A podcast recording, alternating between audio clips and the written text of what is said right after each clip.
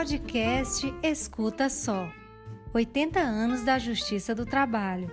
Episódio 8 Um dia do trabalho muito especial em Porto Alegre.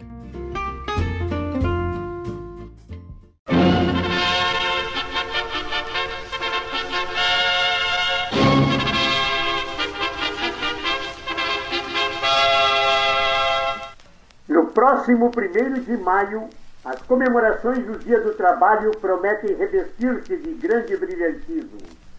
No Rio de Janeiro, capital federal, realizar-se-á uma grande parada trabalhista no estádio do Vasco da Gama, com participação de vários milhares de operários. E no Rio Grande do Sul, a movimentação não será menor.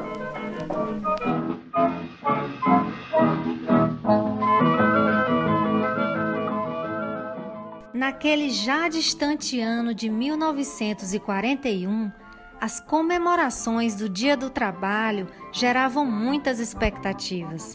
A delegacia do Ministério do Trabalho, sediada em Porto Alegre, juntamente com os sindicatos de classe e os círculos operários ligados à Igreja Católica, prometiam um animado programa comemorativo da efeméride ao qual aderiram as altas autoridades federais, estaduais e municipais.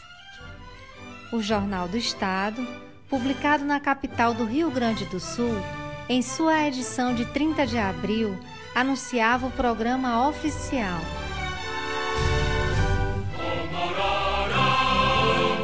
Além das comemorações que ocorrerão na sede das classes trabalhadoras porto-alegrenses, realizar-se-á solene missa campal no Parque Farroupilha, também conhecido como Parque da Redenção, com prédicas sobre a encíclica Rerum Novarum do Papa Leão XIII. O ponto culminante das cerimônias que serão levadas a efeito encontra-se, não há dúvida, na instalação da Justiça do Trabalho, às 16 horas, no edifício à Rua General Câmara 261. Haverá ainda uma concentração de operários na Praça Senador Florencio, antiga Praça da Alfândega, devendo, na mesma, tomarem parte todos os sindicatos desta capital.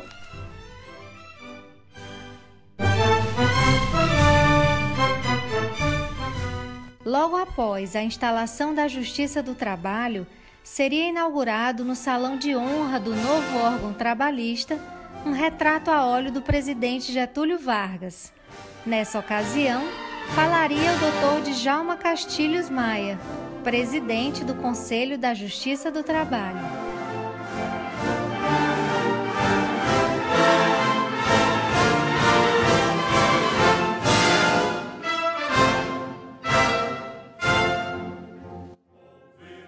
Como se constata, deverão estar brilhantes as festividades comemorativas do Dia do Trabalho, numa afirmação de fé na obra trabalhista, invulgar, objetivada pelo governo Getúlio Vargas.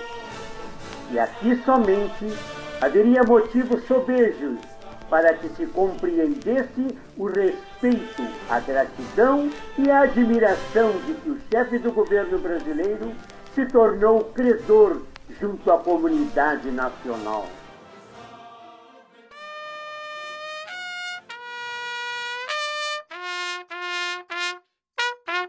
Como prometido, as festividades foram grandiosas em todo o Brasil e na capital gaúcha em particular, contando com a presença das figuras mais destacadas do mundo oficial de Porto Alegre, grande massa de trabalhadores, escoteiros e colegiais, e a cerimônia de encerramento do Congresso dos Operários, presidida pelo interventor federal no estado, Coronel Cordeiro de Farias. Nem a grande enchente que havia assolado a cidade no mês anterior tirou o brilho das comemorações.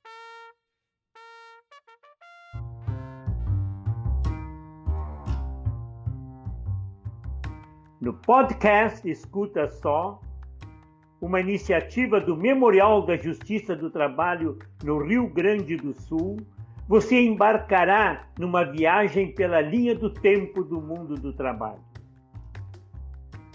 Acompanhe nos próximos episódios a história da Justiça do Trabalho no Brasil.